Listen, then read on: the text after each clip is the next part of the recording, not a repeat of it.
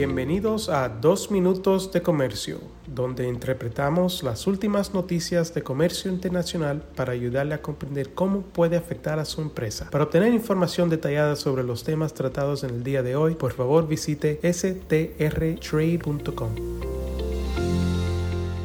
Soy Álvaro Ferreira, consultor independiente con Sandler, Travis Rosenberg, y nuevamente es un placer estar con ustedes este jueves 30 de marzo de 2023. Las recientes audiencias congresuales que protagonizó la representante comercial de los Estados Unidos, Catherine Tai, sugieren que los esfuerzos de la administración del presidente Biden por renovar la política comercial estadounidense podrían enfrentar dificultades significativas en el Congreso estadounidense, donde un número creciente de legisladores, tanto republicanos como demócratas, están planteando preocupaciones sobre la sustancia y el estilo del enfoque adoptado por la Casa Blanca. Estas audiencias reflejaron varios desacuerdos de fondo en varias áreas de especial importancia. Por un lado, el Congreso está ejerciendo una creciente presión para que TAI y la administración del presidente Biden en general negocien acuerdos de libre comercio más tradicionales porque según los partidarios de estos acuerdos incluyen compromisos más duraderos y de obligado cumplimiento en comparación con las iniciativas que favorece la Casa Blanca, ya que están sujetos a la aprobación del Congreso y serían legalmente vinculantes. De hecho, en una carta con fecha del 23 de marzo, un grupo de casi dos docenas de legisladores, miembros del Comité de Medios y Arbitrios de la Cámara, indicaron que, abro comillas, no buscar nuevos acuerdos comerciales para reducir aranceles que se puedan hacer cumplir rompe un enfoque bipartidista de política comercial de cuatro décadas y significa que estamos perdiendo oportunidades para promover los intereses económicos de Estados Unidos. Cierro comillas.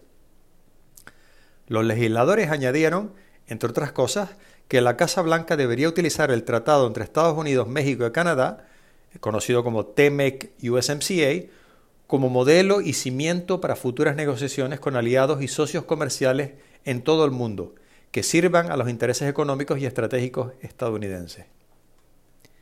Aunque Tai concedió en una de las audiencias que los TLCs y los recortes arancelarios incluidos en estos acuerdos han beneficiado a algunas industrias estadounidenses e indicó que la Administración sigue dispuesta a considerarlos en el momento apropiado y cuando sea adecuado para el socio en cuestión, parece complicado que la Administración cambie su punto de vista en este sentido, dada su nueva política que intenta posicionarse más a favor de los trabajadores y la impresión de Tai de que los TLCs tradicionales han contribuido a muchos de los problemas actuales que la administración del presidente Biden está intentando subsanar.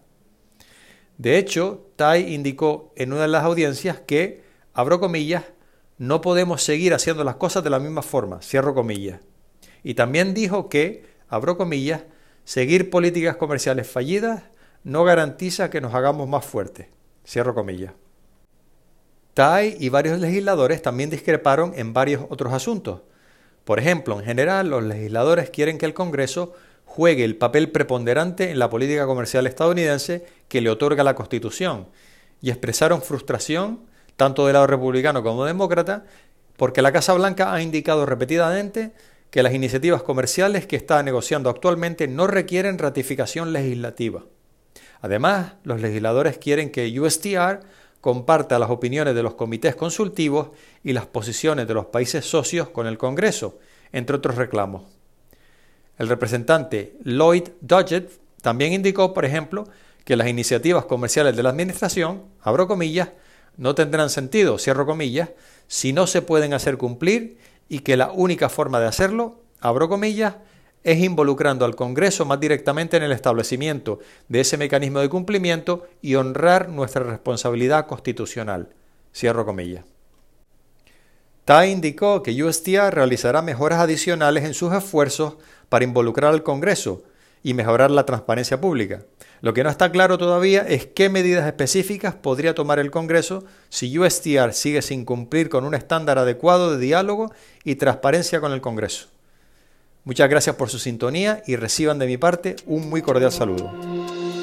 Con profesionales en nueve oficinas, Sandler Travis Rosenberg es la firma de abogados más grande del mundo dedicada a asuntos legales de comercio internacional, aduanas y exportación. Este podcast es exclusivamente para fines informativos y no constituye un servicio legal. La contratación de un abogado es una decisión importante que no debe estar basada solamente en publicidad. Pídanos que le enviemos información gratuita por escrito sobre nuestras cualificaciones y experiencia. Envíenos un correo a strespanol.strtrade.com.